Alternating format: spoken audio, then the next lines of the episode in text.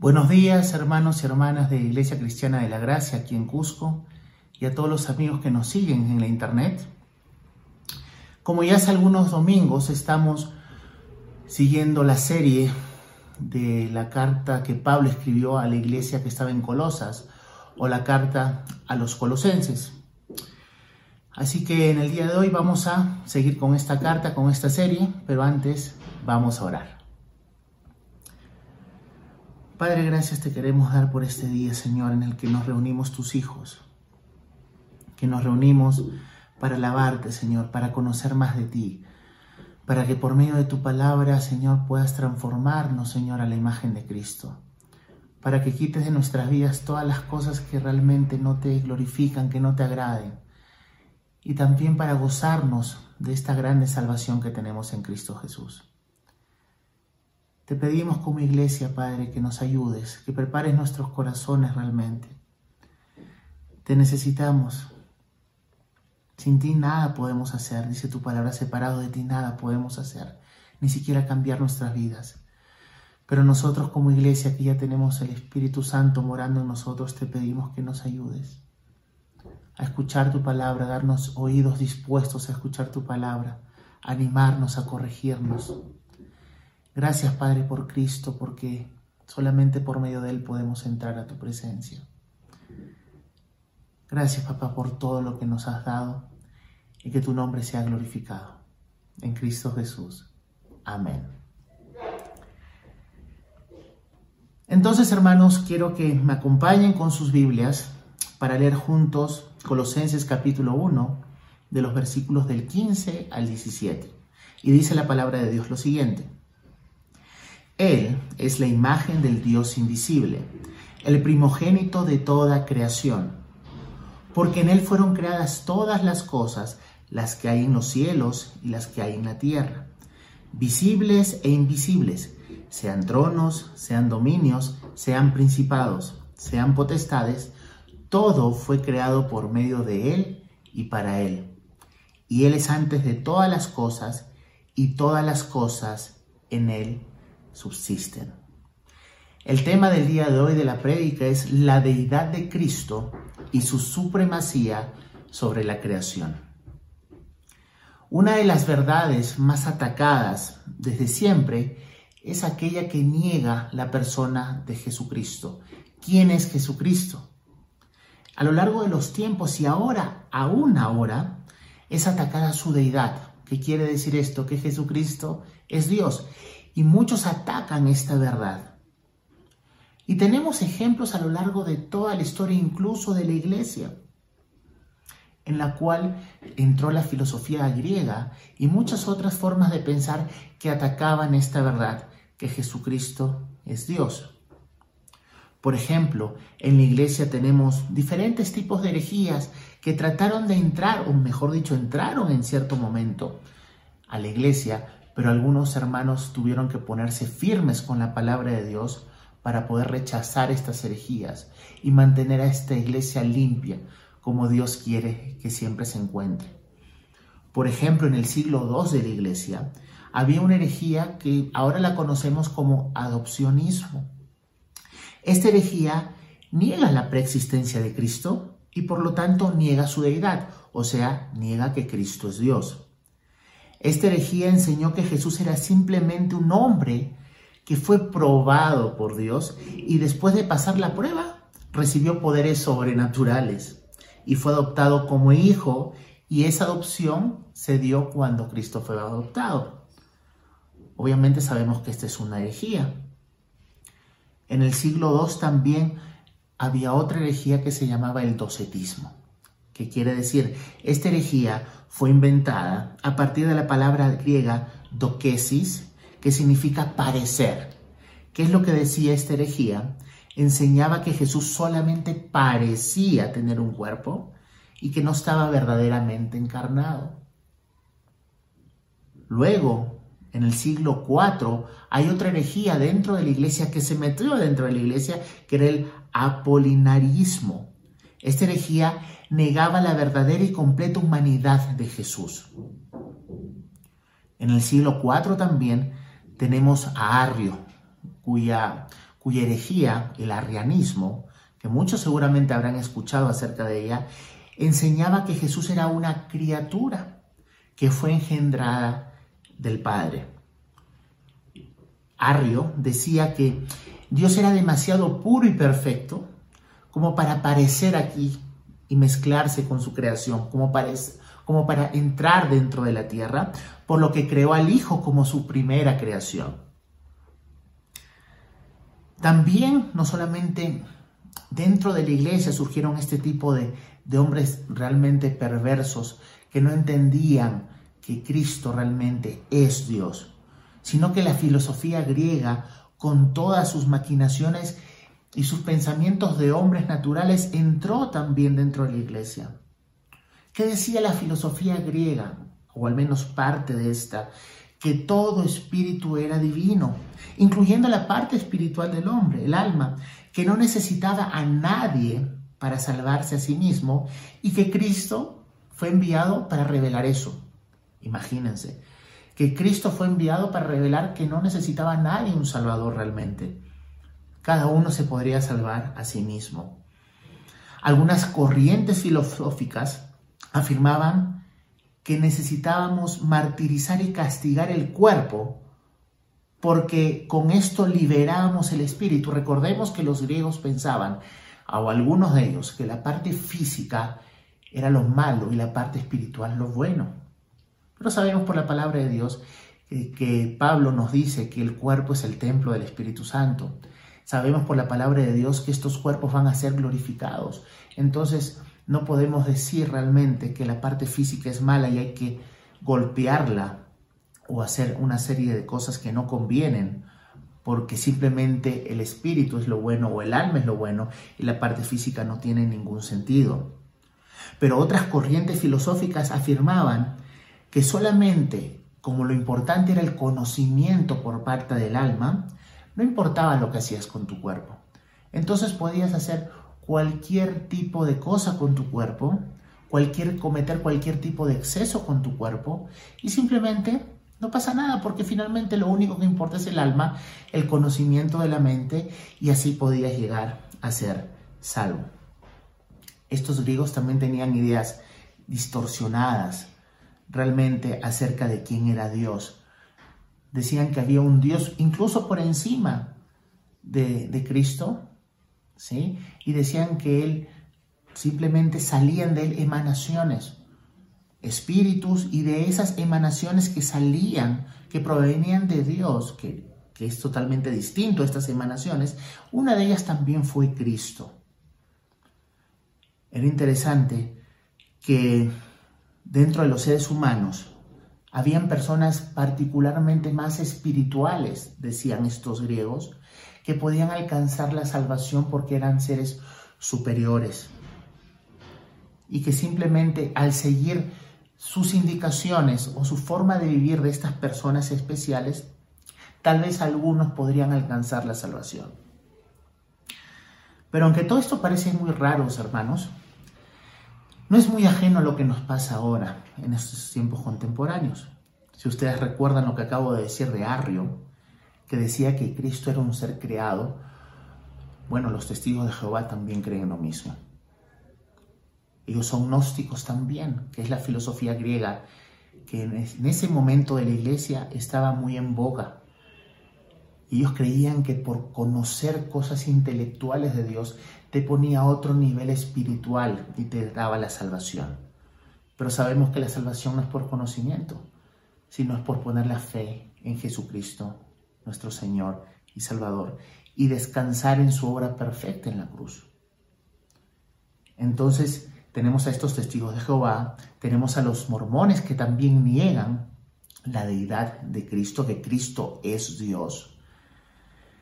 Pero una vez más, esto no debería de sorprendernos tanto o no deberíamos rasgar las vestiduras en el sentido de que nosotros podemos caer en exactamente la misma situación. ¿Y por qué les digo? El Ministerio Ligonier de Arce Sproul tiene un artículo donde dice algo muy corto acerca de cómo creen actualmente los creyentes, los cristianos. Miren lo que dice este artículo. Curiosamente, aunque la mayoría de los evangélicos creen firmemente en la justificación solo por la fe, están confundidos acerca de la persona de Jesucristo. Por un lado, prácticamente todos los evangélicos expresan su apoyo a la doctrina trinitaria, o sea, en la Trinidad, Dios Padre, Hijo y Espíritu Santo. Sin embargo, al mismo tiempo, la mayoría está de acuerdo en que Jesús es el primer y más grande ser creado por Dios que fue una visión defendida por el antiguo hereje Arrio en, del 256 al 336. Arrio fue condenado en el concilio de Nicea en el 325 y nuevamente en el concilio de Constantinopla en el 381. Ahora hermanos, si somos sinceros, todas las raíces para estas herejías, para negar la deidad de Cristo, es por no creer ni entender cómo está revelado Dios por medio de su palabra. El problema es cuando buscamos fuentes fuera de la Biblia, cuando no creemos que la Biblia, la palabra de Dios, es suficiente y que Dios mismo la ha revelado para que lo conozcamos tal cual es Él y Él dice ser. Y a veces creemos saber más de Dios mismo. Dice la palabra de Dios en 2 Timoteo 3, 16, 17, que toda la escritura es inspirada por Dios y útil para enseñar, para redarguir, para corregir, para instruir en justicia, a fin de que el hombre de Dios sea perfecto, enteramente preparado para toda buena obra. La palabra de Dios no solamente nos prepara para vivir en este, en este mundo, conociendo la palabra de Dios, sino conociendo a Dios. La palabra de Dios nos revela quién es Dios. Y hemos estado viendo que la carta fue escrita por Pablo, porque cuando lo visitó Epafras, estaba preocupado por las herejías que habían entrado. La famosa herejía de Colosas había entrado a la iglesia y Pablo va a responder a cada una de esas herejías con la palabra de Dios. ¿Y cuál era esta herejía que había en la iglesia de Colosas? Era una mezcla de judaísmo, filosofía griega y misticismo. Lo que finalmente enseñaban estos maestros es que aparte de la fe que tenías que depositar en Cristo, había que añadir otros elementos si querías obtener una salvación completa y si querías tener una plenitud espiritual.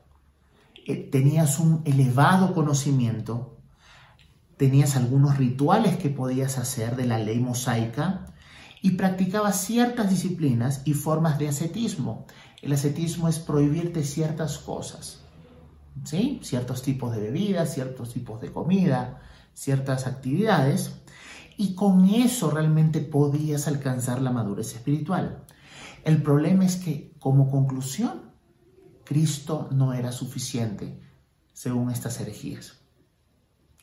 Cristo no era suficiente.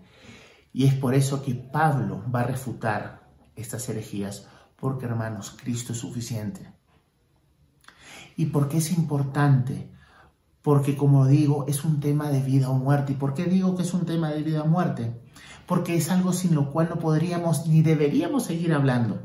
Si quitamos la salvación de la salvación, la plenitud de Cristo como Dios, estamos perdidos. De nada nos va a servir hablar de cualquier otro tema doctrinal, cosas que son provechosas en sí mismas, pero sin la deidad de Cristo, sin reconocer que Cristo es Dios. Todo se vuelve simplemente una información sin beneficio eterno para nuestras almas. Este tema es vital, ya que muchos en este día no están viendo a Cristo como Dios, al cual honrar con todas sus vidas, sino como un facilitador para mi felicidad en este mundo. Algunos dicen que Cristo solamente es un buen maestro, pero de repente es el mejor de los maestros, pero todavía yo puedo tener la opción de si lo obedezco o no. Tal vez ven a Cristo como un buen ejemplo para imitar, pero solo de lejos, a la distancia. Porque si escucho algo que dice Cristo que no me gusta, realmente no le voy a hacer caso. Y muchos están viendo a Cristo de esta manera porque en la práctica no están reconociendo que Cristo es Dios. Y el problema en todo esto es que si Dios, si Cristo, que es Dios, no es suficiente para salvarte perfectamente, vas a buscar otros salvadores, otros dioses a quienes vas a adorar que te van a ofrecer felicidad. Es por eso que es importante que entendamos la deidad de Cristo. Pero ¿quién es Jesucristo? Vamos a ver ahora, vamos a iniciar con el versículo 15 eh, de la carta a Colosenses en el capítulo 1. La primera parte, vamos a ver algunos títulos que podemos ver en estos dos versículos acerca de quién es Cristo. ¿Qué es lo que dice Pablo acerca de la identidad de Cristo? ¿Quién es? Y lo primero vamos a ver en la primera parte del versículo 15. Dice que Él, Jesucristo, es la imagen del Dios invisible. Una vez más, Él es la imagen del Dios invisible, dice Colosenses 1, versículo 15, la primera parte. Cristo es la imagen del Dios invisible. Y quiero que nos detengamos por un instante aquí para explicar un poco esto. Dicen que Cristo es la imagen del Dios invisible. No dice que Cristo fue creado a la imagen del Dios invisible. Miren lo que dice Génesis 1.27. Y creó Dios al hombre a su imagen. A imagen de Dios lo creó.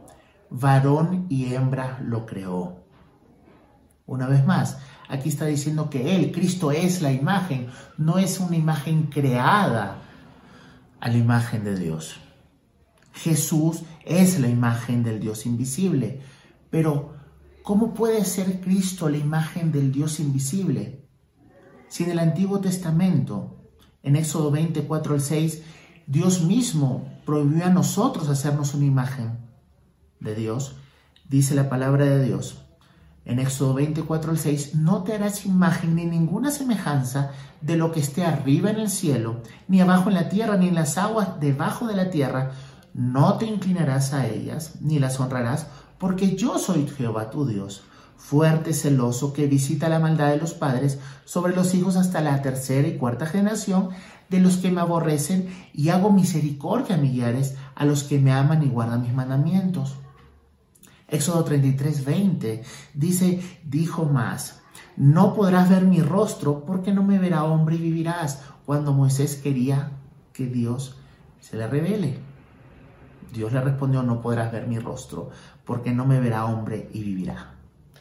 Entonces, ¿cómo aquí dice que Jesús es la imagen del Dios invisible cuando Dios mismo no quiere que nosotros nos hagamos imagen acerca de Él? Tenemos que entender cuál es el concepto que todos entendemos acerca de una imagen. Es una figura que capta, según el diccionario, figura que capta el ojo por, por un espejo, una cámara fotográfica, gracias a los rayos de luz que recibe o proyecta. Esa es una imagen. Pero entendamos que este libro está escrito en un idioma que tiene un trasfondo y es el griego. ¿Sí? Entonces, ¿cuál es el concepto griego de imagen que aquí nos pone Pablo en la carta a los colosenses? La palabra griega para imagen es la palabra icon o icono, de donde viene la palabra icono. Tal vez podemos ponernos a pensar un poquito más. Imagen es la palabra icono en griego. Pero ¿qué significa el concepto griego? Es una imagen verdadera, verdadera semejanza, a la diferencia de la palabra eidolon, que es la palabra ídolo y de la cual estamos nosotros advertidos a no hacernos un ídolo en nuestras vidas. La palabra ídolo tiene una connotación de una falsa representación. En cambio, la palabra icon, que es imagen, tiene la verdadera semejanza. En el griego, la imagen, este icon, no se consideraba como algo distinto del objeto que representaba. No es así el concepto que nosotros tenemos. Por ejemplo, si vemos una moneda con la imagen de un personaje político, podemos reconocer ese personaje está en la moneda, pero lo que ves en la moneda no es el personaje. Pero en la cultura griega no era así. Cuando alguien utilizaba la palabra imagen, quería decir que era una verdadera representación. Lo hacía con esa representación uno solo.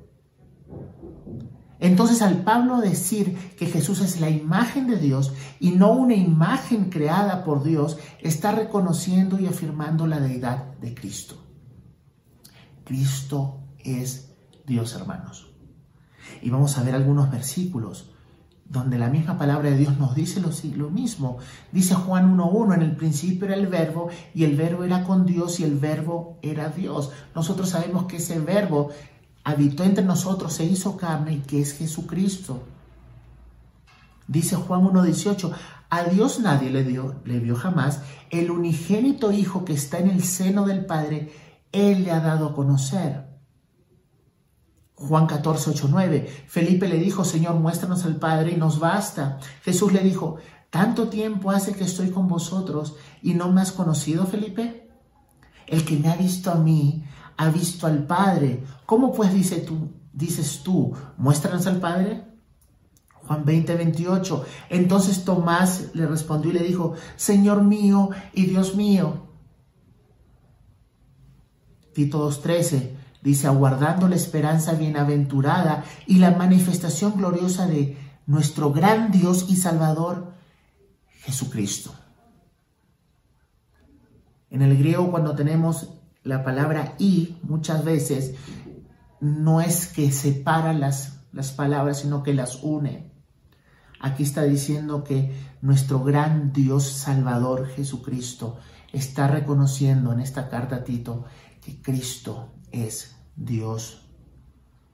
Romanos 9:5, de quien son los patriarcas, de los cuales según la carne vino Cristo, el cual es Dios sobre todas las cosas, bendito por los siglos. Amén. Isaías 9:6, porque un niño nos es nacido, hijo nos es dado el principado sobre su hombro, y se llamará su nombre admirable consejero, Dios fuerte, Padre eterno, príncipe de paz. Hemos visto todos estos versículos que hablan de que Cristo es Dios. Él es la imagen del Dios invisible, la verdadera representación de Dios, Dios mismo. Pero aquí no solamente aparece en estos versículos la palabra imagen en Colosenses 1.15, sino en 2 Corintios 4.4, que dice, en los cuales el Dios de este siglo, refiriéndose a Satanás, cegó el entendimiento de los incrédulos para que no les resplandezca la luz del Evangelio de la gloria de Cristo, el cual es la imagen de Dios. Tenemos la misma palabra, icon. Cristo es Dios. Y en Hebreos 1.13 se utiliza otra palabra para imagen, la palabra carácter, pero que tiene la misma connotación.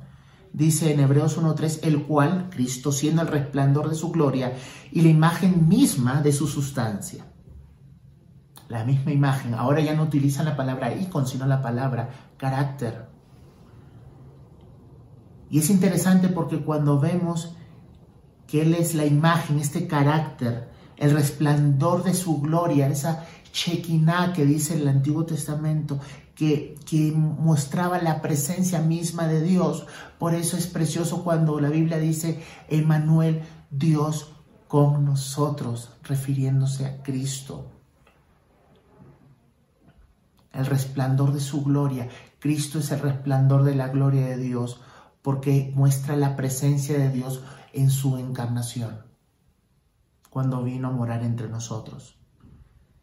Y la palabra entre icon y carácter, que son dos palabras griegas para traducir la palabra imagen, ambas representan algo real, que no son iguales a esas imágenes grabadas que prohíbe Dios mismo porque esos son ídolos. Esto es una representación clara, perfecta y real de Dios mismo. Cristo es Dios. Hermanos, Cristo es Dios. No es creado a la imagen de Dios. Él es la imagen de Dios. Miren lo que dice en Juan 8:58. En verdad, en verdad os digo, antes que Abraham naciera, yo soy diciendo aquí, revelando Cristo que Él es Dios. En Juan 10:30 dice, yo, hablando Jesús, yo y el Padre somos uno. la, Trinidad desde la eternidad. El que me ha visto a mí ha visto al Padre, ya lo leímos en Juan 14, 9. Entonces Cristo es digno de toda honra. A Cristo lo, lo crucificaron por decir que Él es Dios. Los judíos, los fariseos decían, te queremos matar, no por tanto lo que hablas, sino porque te estás haciendo como Dios. Cuando Jesús hablaba, hablaba como Dios porque es Dios. Y los judíos se horrorizaban de escuchar eso. Y por eso querían matarlo más de una oportunidad. Eso dice en Juan 10, 31, 33. ¿Sí? Los judíos volvieron a tomar piedras para apedrearle. Jesús les dijo, os he mostrado muchas obras buenas que son del Padre. ¿Por cuál de ellas me apedreáis? Los judíos le contestaron, no te apedreamos por ninguna obra buena, sino por blasfemia, y porque tú siendo hombre te haces Dios. Siempre Jesús habló con la autoridad del Padre, pero siendo Dios mismo. Cristo es Dios. Y con esa afirmación empieza el versículo 15. Él es la imagen del Dios invisible. Cristo es Dios. Y vamos a pasar a otro título ahora. Ya acabamos de ver que Cristo es Dios. Ahora vamos a ver otro título que Pablo le da a Cristo en estos dos o tres versículos. Dice que Él es la imagen del Dios invisible, Colosenses 1.15, la segunda parte, Él es la imagen del Dios invisible, el primogénito de toda creación. ¿Cuál era la herejía que estaba en Colosas? Que Jesucristo era un ser creado. ¿Sí? Los gnósticos, Platón decían que Jesucristo era un ser creado. Arrio decía que hubo un tiempo en que Jesucristo no existía. La Biblia dice que en el principio era el verbo, el verbo estaba con Dios y el verbo era Dios. Pero ¿cuál es la confusión que ha traído este versículo? De los que se agarran los testigos de Jehová, por ejemplo, para decir que, ah, mira, primogénito, entonces quiere decir que es el primero, entonces es uno de los primeros creados. La palabra primogénito tiene algunas acepciones o significados, no siempre son los mismos significados en la palabra de Dios. Si vemos en Génesis 49.3, dice Rubén, tú eres mi primogénito, mi fortaleza, el principio de mi vigor, principal en dignidad, principal en poder. Es aquel que se le concede, el primogénito era aquel que se le concede una posición por encima de otros o sobre todo. Pero vamos a ver que no siempre la palabra primogénito significa el primero, o al menos cronológicamente. Jesucristo dice que es el primogénito de la resurrección. Pero Lázaro resucitó antes. Se dice que Israel como el pueblo era el primogénito de Dios, pero habían otras naciones antes de Israel. Esaú nació primero, pero el primogénito, aquel que recibió las bendiciones, fue Jacob. Y lo vamos a ver en las escrituras, en Éxodo 4:22, y dirás a Faraón, Jehová ha dicho, Israel es mi hijo, mi primogénito. Ya vimos, aquí Dios le dice a Israel que es su primogénito, pero no era el primero de los pueblos. Miren lo que dice con respecto a David acerca de Cristo también, que habla el Salmo 89, 27. Yo también le pondré por primogénito, el más excelso de los reyes de la tierra. Sabemos que David no fue el primero de los reyes. Antes de David estuvo Saúl. Entonces no siempre la palabra primogénito significa el primero en cronológicamente o un ser creado.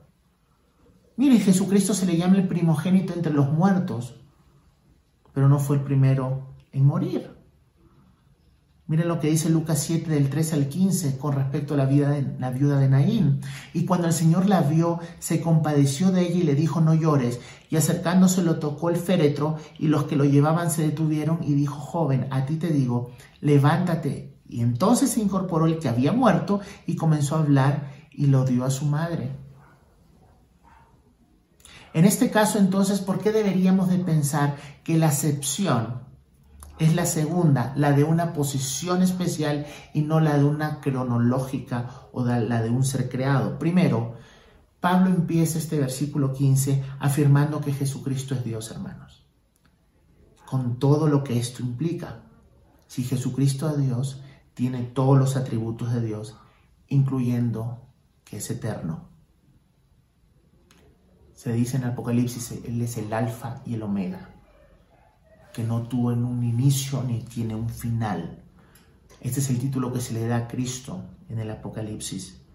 Entonces, al no ser creado, acabamos de ver el concepto acerca de lo que es la imagen, que es Dios. Segundo, el propósito, al ser Cristo Dios y creador, como lo vamos a ver más adelante, toda la creación tiene una razón de ser y un sentido solamente en Cristo.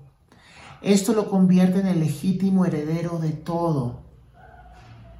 Porque en la cultura hebrea tenemos que entender que el primogénito también se refería, a un, privilegio, a una distinción, aquel que era heredero de todo lo que tenía y había hecho el Padre. Miren lo que dice Hebreos 1.2. En estos postreros días nos ha hablado por el Hijo, a quien constituyó quien, el Padre, heredero de todo y por quien asimismo hizo el universo. En Hebreos 1.6 dice, y otra vez cuando introduce al primogénito en el mundo, a Cristo, dice, adórenle todos los ángeles de Dios. Es una posición de preeminencia, de preeminencia, no un ser creado. Es Dios. Cristo tiene la preeminencia.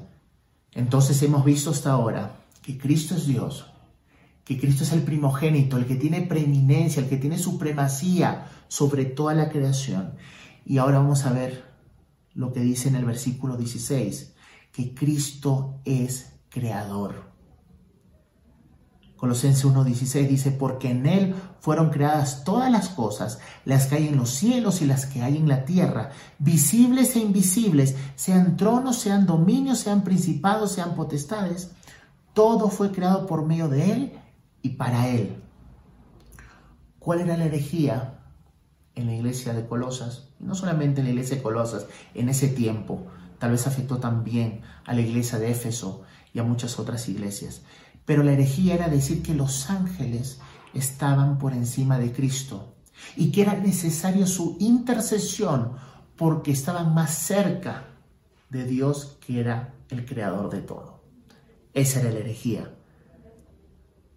Decían que fueron los ángeles quienes ayudaron a Dios en la creación. Pero ya vimos en Hebreos 1, dice, por quien asimismo, hablando de Cristo, hizo el universo. Y acabamos de ver en Hebreos 1.6 que dice que los ángeles le rinden adoración a Cristo. Porque vemos que Él creó todas las cosas, las cosas visibles y las invisibles. En Él fueron creadas todas las cosas. A través o por medio de Él fueron creadas todas las cosas y para Él fueron creadas las cosas.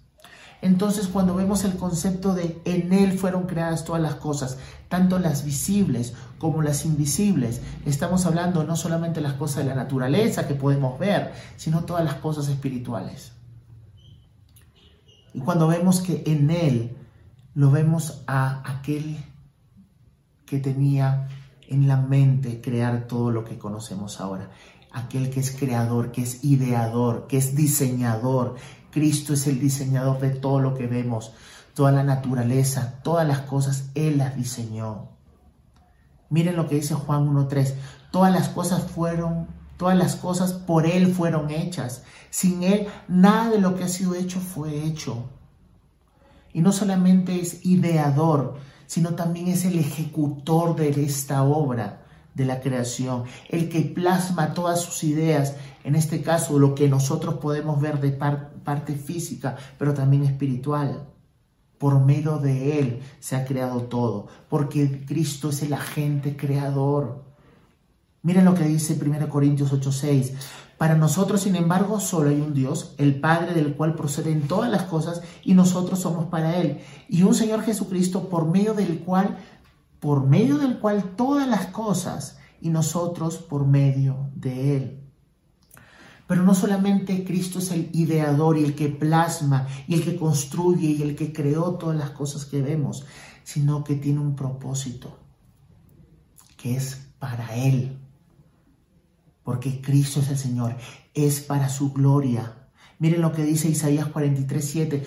Todos los llamados de mi nombre para gloria mía los he creado, los formé y los hice.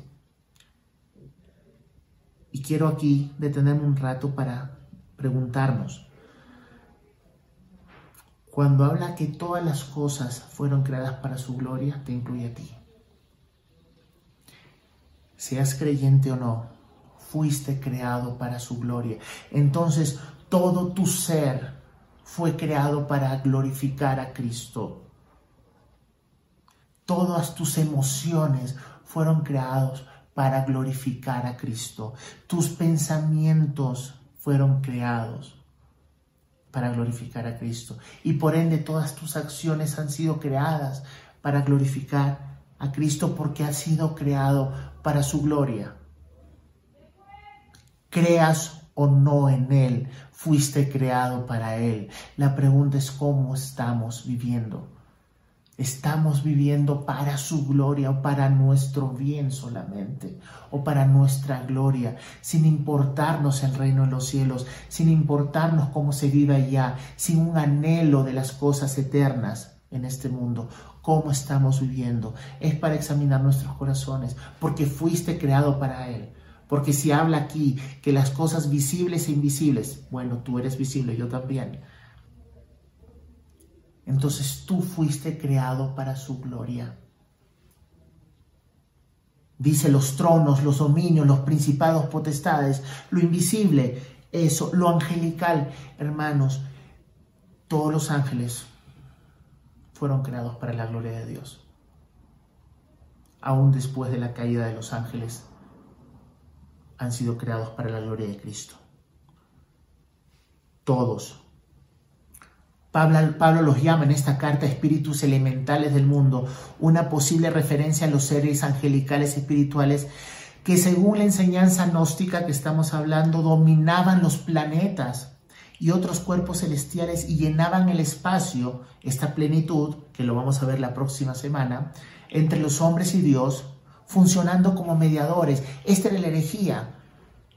Estos gnósticos creían que estos seres habían ayudado a Dios, estos ángeles habían ayudado a Dios en la creación. No, Cristo, Él fue el ideador, el que lo plasmó y para su gloria. Y déjenme también decirles algo. Miren lo que dice 1 Pedro 3:22. Quien habiendo subido al cielo está a la diestra de Dios y a Él están sujetos ángeles, autoridades y potestades. Hermanos, muchas veces creemos que en esta guerra espiritual que siempre hemos escuchado y que es real, pero no como la que nos han mostrado muchas personas, tenemos a Jesús a la par peleando con Satanás. Hermanos, Jesús no pelea al nivel de Satanás, Jesús está por encima. A Él están sujetos ángeles, autoridades y potestades. Satanás no está golpe con golpe con Cristo. Él está a sus pies.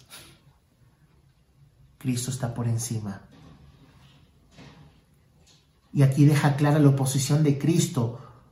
Por tanto, después vamos a ver en el capítulo 2, versículo 18, cómo, cómo podemos confrontar esta herejía. Finalmente, en Hebreos 1.6, recuerden, dice la palabra de Dios, adoren al primogénito, a Cristo, todos los ángeles de Dios, no algunos. Satanás no puede hacer nada que Dios, en este caso Cristo, le permita hacer. No están a la par, Cristo está por encima, incluso todos le adoran. Cualquier gobierno terrenal también, hermanos, en medio de estas circunstancias que estamos pasando, cualquier gobierno terrenal, lo visible, es recibido de Cristo cualquier autoridad. En Romanos 13 dice que toda autoridad ha sido dada por Dios. Todo gobierno terrenal ha sido puesto por Dios, porque no hay autoridad sino por parte de Dios. Y también dentro de lo visible, que dice que Cristo creó, está la naturaleza, hermanos. Está el cielo, la tierra, todo ser visible creado, la fauna, la flora, todo lo visible, el universo. Miren lo que dice Romanos 1.20, porque las cosas invisibles de Él, su eterno poder y deidad, se hacen claramente visibles desde la creación del mundo, siendo entendidas por medio de las cosas hechas de modo que no tienen excusa. Veamos la naturaleza, Cristo la creó. Cristo la ha creado. Salmo 19.1, los cielos cuentan la gloria de Dios y el firmamento anuncia la obra de sus manos. Salmo 33 del 6 al 9 dice, por la palabra de Jehová fueron hechos los cielos y todo el ejército de ellos por el aliento de su boca. Romanos 11:36, porque de Él y por Él y para Él son todas las cosas. Es un paralelo, porque de Él y por Él y para Él son todas las cosas. A Él sea la gloria por los siglos. Amén. Tenemos a Cristo como Creador, tenemos a Cristo como Dios tenemos a Cristo como preeminencia sobre toda la creación, pero también ahora finalmente vamos a ver a Jesucristo como sustentador, que quiere decir que mantiene la cohesión, mantiene unido. Dice Colosenses 1:17, y Él es antes de todas las cosas, y todas las cosas en Él subsisten. Todas las cosas en Él subsisten. Todas las cosas continúan siendo sostenidas o preservadas. Todas las cosas continúan existiendo. Las sigue manteniendo cohesionadas. Eso es lo que significa Jesucristo como sustentador. Él es antes de todas las cosas, la, la preexistencia o la eternidad de Cristo y todas las cosas en Él subsisten. Todas las cosas subsisten en Él. En Hebreos dice que sustenta todas las cosas con la palabra de su poder. Miren lo que dice un comentario de la NBI a la carta de los Hebreos. La constante organización y mantenimiento del orden creado según un propósito previamente establecido, una actividad que en los escritos judíos se le atribuye a Dios. No se trata pues de que el Hijo lleve sobre sí el peso del mundo como el Atlas de la mitología griega, sino más bien que la dinámica progresión de la creación por medio de su poder de gobierno. Hermanos, con respecto a que Cristo sustenta o en Él subsisten todas las cosas, yo quiero hacerte una pregunta. O en todo caso decirte, ¿quién crees que mantiene, te mantiene pegado o me tiene mantenido pegado aquí? ¿Saben lo que dice la ciencia? La gravedad. ¿Quién mantiene rotando la Tierra y moviéndose? La fuerza de rotación o de traslación. ¿Quién mantiene a la distancia al Sol, a cierta distancia, como para que nos dé la luz que tanto beneficio podemos tener de esa luz? Porque la luz solar nos ayuda a producir vitaminas, la pregunta es, ¿quién mantiene el sol a tal distancia que podamos disfrutar de él pero sin ser achicharrados? ¿Quién mantiene las aguas en sus cauces para que no se salgan? ¿Quién mantiene tus células funcionando a pesar de los descuidos que tenemos de nuestra salud? ¿Por qué funcionan tus pulmones? ¿Quién produce el aire que respiras durante esta prédica? ¿Quién sostiene todas las galaxias descubiertas por el hombre? ¿Quién es soberano sobre el coronavirus? Hermanos, sobre cada partícula de masa hasta la galaxia más lejana, Cristo es Rey y es Dios. No es la gravedad lo que te mantiene pegado, no es la fuerza de traslación ni, ni nada de eso lo que mantiene dando vueltas, ni, ni, rotación a la tierra. Es Dios, es Cristo mismo el que la mantiene. ¿Te has puesto a pensar en esto? Cristo puede sostener todo y cohesionarlo y no puede encargarse de tu vida. No puede encargarse de algunos problemas que puedes estar afrontando ahora en este mundo caído, aún como creyente. Dios es el sustentador. Mira lo que dice Douglas Moon, comentarista. Lo que mantiene unido al universo no es una idea o una virtud como pensaban los Platón y los estoicos, sino una persona, Cristo resucitado. Sin Él los electrones no seguirían dando vueltas a los núcleos, la gravedad dejaría de funcionar, los planetas no permanecerían en sus órbitas. ¿Quién lo mantiene así? Cristo. Finalmente, hermanos, nosotros podemos pensar, pero yo no pienso como los gnósticos, o yo no pienso como los testigos de Jehová. Pero hermanos, en la práctica, en nuestro diario vivir, ¿es Cristo realmente Dios? Y no te estoy hablando si crees que Cristo es Dios como simplemente una autoridad que está en una posición, pero a la cual yo puedo elegir si, si obedezco o no. Porque si Cristo es Dios, es Señor. Te sometas o no, Él es tu Señor porque Él te creó para su gloria, con un propósito. ¿Es Cristo Dios realmente para ti? ¿Te sometes a Él? Con gozo claramente está, porque sabemos que su voluntad es buena, agradable y perfecta. ¿Es Cristo realmente Dios para ti? Si yo estoy en mi trabajo y mi jefe me dice hacer algo y yo no lo hago, realmente estoy mostrando que, que Él, esa persona, esa autoridad sobre mí, la respeto. Si no hago lo que me pide, Absolutamente no. Dice Dios en su palabra, no todo el que me diga Señor, Señor entrará al reino de los cielos, sino el que haga la voluntad de mi Padre que esté en los cielos. Pero sabemos que Cristo es Dios que te creó para su gloria. ¿Vives en cada área de tu vida para Él? Nos sorprende que aquel creador de todo lo que vemos ahora, nos sorprende que haya venido a morir por nosotros en una cruz que es Dios mismo quien murió y resucitó? Si te ha creado Cristo, va a sustentar tu vida porque ha sido creado para Él, creas o no en Él. Porque si te creó, tiene autoridad sobre ti. Creas o no en Él, vas a ser juzgado porque le perteneces. Tu vida no te pertenece, le perteneces a Dios, aunque no creas en Él. Y si eres creyente, ¿Por qué no te estás sometiendo con gozo a su voluntad? ¿Quieres preservar tu vida? Una pregunta, en estos tiempos del COVID-19, ¿tu vida está en las manos de este virus o está en las manos de Dios? Yo veo pánico en las personas que no son creyentes usando medidas higiénicas que no digo que están mal, pero parece que finalmente eso es lo que está preservando su vida aquí y ahora. Hermanos, nosotros vamos, no vamos a vivir ni un segundo más que el que Cristo no lo determine, porque dice la palabra de Dios que una vez que morimos viene el juicio.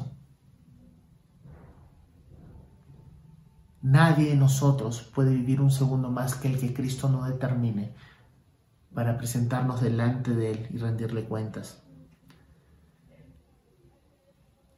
¿En las manos de quién estás? ¿Del COVID-19 o de tu sustentador Cristo? ¿Quién te sustenta? ¿Quién permite que todavía estés respirando? En lugar de preocuparnos por eso, deberíamos preocuparnos también de cómo estamos viviendo, si estamos creyendo, si estamos creciendo en la fe, porque cuando Dios nos llame a rendir cuentas, no hay quien detenga su mano. ¿Quién pues nosotros puede alargar un segundo más su vida? Que tengamos el mismo sentir de Pablo de no saber si se queda en este mundo o ir a la presencia de Dios. Claro, ir a la presencia de Dios es mejor, pero mientras estamos aquí, vivamos para su gloria. Mostremos la gloria de su iglesia en este mundo, seamos sal y luz. Estás rindiéndole la honra que es debida a Cristo después de haberte explicado que Cristo es Dios, que Cristo tiene la preeminencia y la supremacía sobre todo, que te ha creado y que te sustenta. Vives como parte de su herencia, porque el Padre nos ha dado como herencia a Cristo y al mismo tiempo somos coherederos con Cristo. ¿Cómo se relaciona Cristo con tu vida? finalmente a las personas que no son creyentes, creas o no, creas o no ahora mismo en Cristo, eso no te excluye de su reinado, de su señorío y de su soberanía. Tardo o temprano vas a rendir cuentas delante de Él, porque dice de la manera que está establecido que el hombre muera una sola vez y luego viene el juicio. Pero Dios no envió a su Hijo al mundo para condenarte, sino para salvarte. Para que todo, para que, para que realmente todo aquel que crea en Él no se pierda, mas tenga vida eterna. Jesús Cristo dijo, yo soy el camino, la verdad y la vida. Nadie viene al Padre si no es por mí. Arrepiéntete y cree. Ya deja de confiar en tu propia justicia. Ya deja de confiar en tu forma de vivir esta vida. Porque si no la estás viviendo para la gloria de Cristo, la estás viviendo para tu gloria. Y eso muestra que no amas a Dios como tal vez profesan tus labios. Estás viviendo en cada área de tu vida para la gloria de Dios con gozo. Hay salvación en Cristo Jesús. No hay salvación fuera de Él. El que cree en mí, no le echo fuera, dijo Jesús mismo. Arrepiéntete y cree en Cristo. Él es tu justicia, no la tuya. Tu justicia no te va a poder presentar delante de Dios. Todas las obras de justicia que haces simplemente para querer justificarte, dice la palabra de Dios que son como trapos de inmundicia, cosas que no sirven porque la única justicia acepta que acepta el Padre es la justicia de Cristo cuando pagó por tus pecados en la cruz y te da de su justicia, imputa su justicia para que te puedas presentar delante de Dios por la eternidad. ¿Crees en Cristo? ¿Quién es Cristo para ti? Vamos a orar.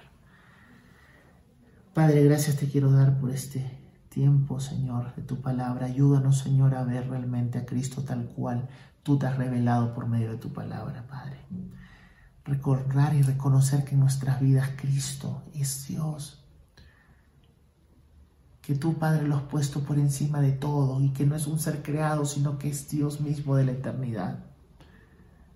Que ha creado todas las cosas que vemos y las que no vemos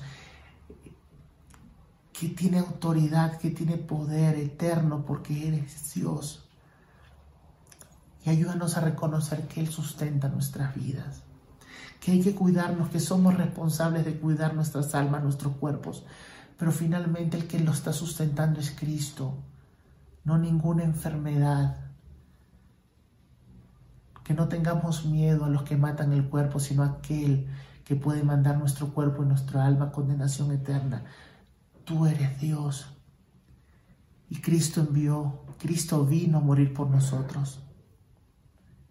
Dejó su trono para morir por nosotros, hizo carne. Gracias Señor te damos. Ayúdanos a vivir en esta realidad. Concédenos arrepentimiento en las áreas que tenemos que arrepentirnos, Señor. Y ayúdanos a ser conformados más y más a la imagen de Cristo. En Él oramos. Amén. Que tengan un buen día, que Dios los bendiga.